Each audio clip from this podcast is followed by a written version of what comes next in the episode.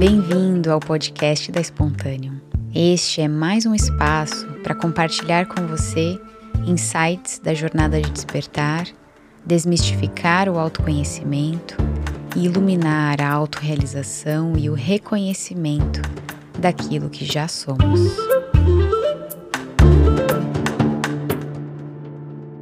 Eu cocrio a minha realidade ou eu devo aceitar tudo como é? Bem, essa é uma pergunta comum e ela traz algumas confusões nessa jornada do despertar. Primeiro, quando a gente olha para essa afirmação, eu manifesto a minha realidade, eu crio a minha realidade, os meus pensamentos criam a minha realidade, eu estou escolhendo o meu destino. Sim e não. Né? Sim, quando a gente olha para o poder do pensamento, o pensamento ele é criativo no sentido de que quando a mente coloca atenção em algo, ela tem a capacidade, digamos assim, de potencializar esse algo. Você pode ver isso em exemplos bem práticos do, do seu dia a dia. Quantas emoções ou sensações que você sente no corpo são provindas de pensamentos que foram autonutridos, de pensamentos que receberam extrema atenção. Então, nesse sentido, existe um poder de manifestar. Existe uma lógica, uma mágica, que não é uma mágica, mas existe um poder da atenção da mente. No entanto, quando essa percepção de que o pensamento é criativo é usado por um outro pensamento chamado eu, cria-se toda uma ilusão de que eu sou o responsável e eu crio a minha realidade. Onde está esse eu?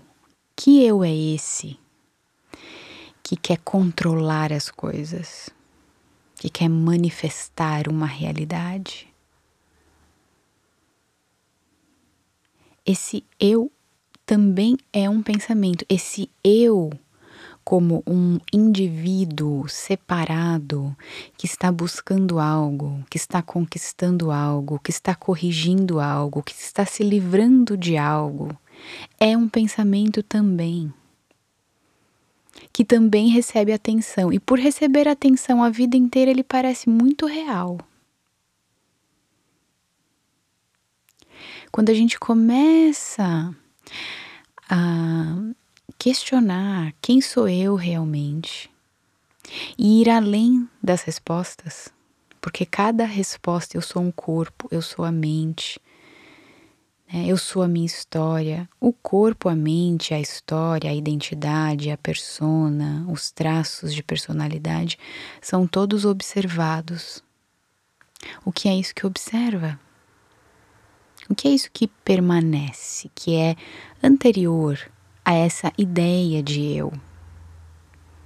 Aí a gente começa a encontrar, se dar conta, reconhecer o eu antes desse pequeno eu, o verdadeiro eu, digamos assim.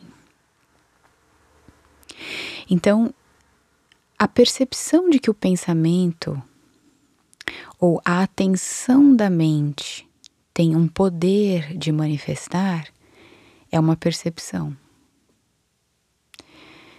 Mas quando ela é usada por um outro pensamento chamado eu, a gente cria toda uma ilusão e uma falácia nos círculos de autoconhecimento que podem até trazer uma certa violência. Quantas vezes você já não se sentiu culpado ou culpada de achar que uma doença ou algo de desconfortável que está acontecendo na sua vida é sua culpa porque você está manifestando.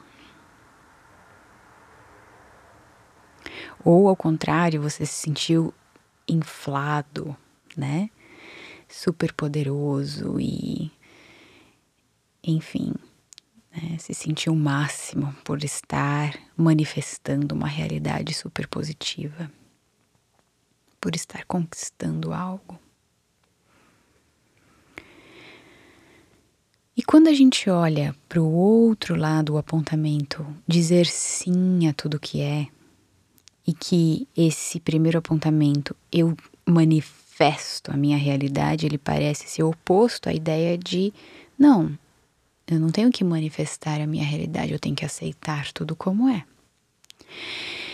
O sim à vida, essa postura de aceitação, novamente, ela não é empreendida por um eu que está agora com uma, uma outra estratégia. Então, a primeira estratégia é: eu vou cuidar dos meus pensamentos, eu vou ficar treinando o pensamento positivo para manifestar a minha realidade. De novo, é um pensamento sendo autonutrido pelo senso de eu que está conquistando algo. Quando a gente vai para esse outro apontamento, diga sim, não resista a nada, aceite tudo como é. Novamente, se essa percepção é capturada por, por esse senso de eu separado, individual, pessoal, que está conquistando algo, é só uma outra barganha. Então agora eu vou começar a dizer sim a tudo. Vou começar a não resistir a nada para ver o que acontece. O sim à vida é a própria vida. A própria consciência, essa inteligência perfeita, essa pura presença, esse puro saber, sempre aqui, sempre aqui, sempre agora. É o puro sim, não exclui nada, não nega nada, não julga nada, não classifica nada entre certo e errado, bom ou mal. Não há dualismos para isso que nós somos essencialmente esse verdadeiro eu que eu falei há pouco. Quando a gente vive a partir desse lugar, que não é um lugar físico, mas dessa percepção de quem eu sou fundamentalmente, eu percebo que viver é o sim para a vida. E que sim, aonde há atenção, há criação, a manifestação. Mas não é para mim, para o meu euzinho pessoal, conquistador, buscador, fazedor. É o próprio movimento da vida acontecendo, se desdobrando. Aceitar tudo como é não implica que há alguém aceitando, é uma é um reconhecimento de que eu sou a vida em fluxo através desse corpo, através dessa forma, através dessa mente que sim tem a capacidade de discernir, de colocar atenção.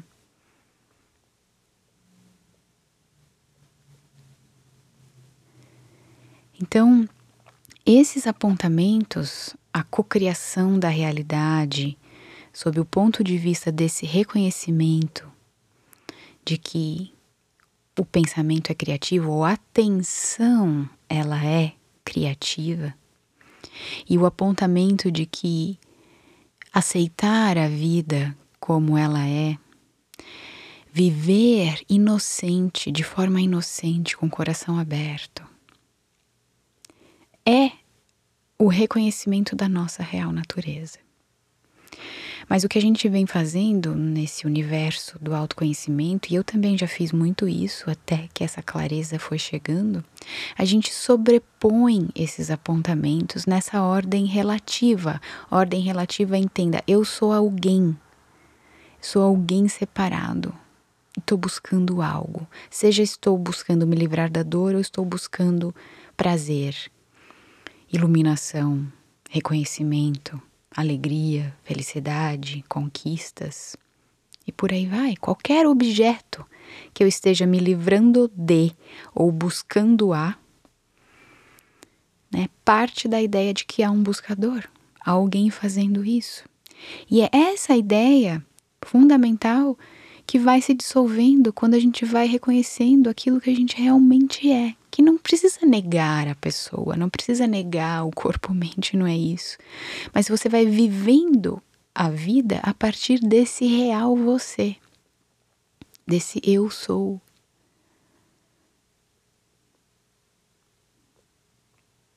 Essa é a descoberta mais fundamental.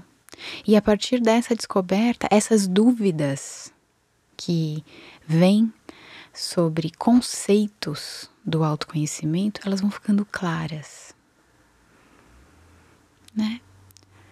As, as próprias perguntas se dissolvem nesse saber-me.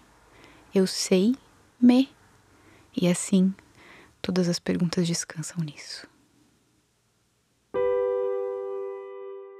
A Spontaneum é uma escola que integra psicologia e espiritualidade a serviço da realização do ser. Para acompanhar nossos conteúdos e eventos, acesse spontaneum.com.br.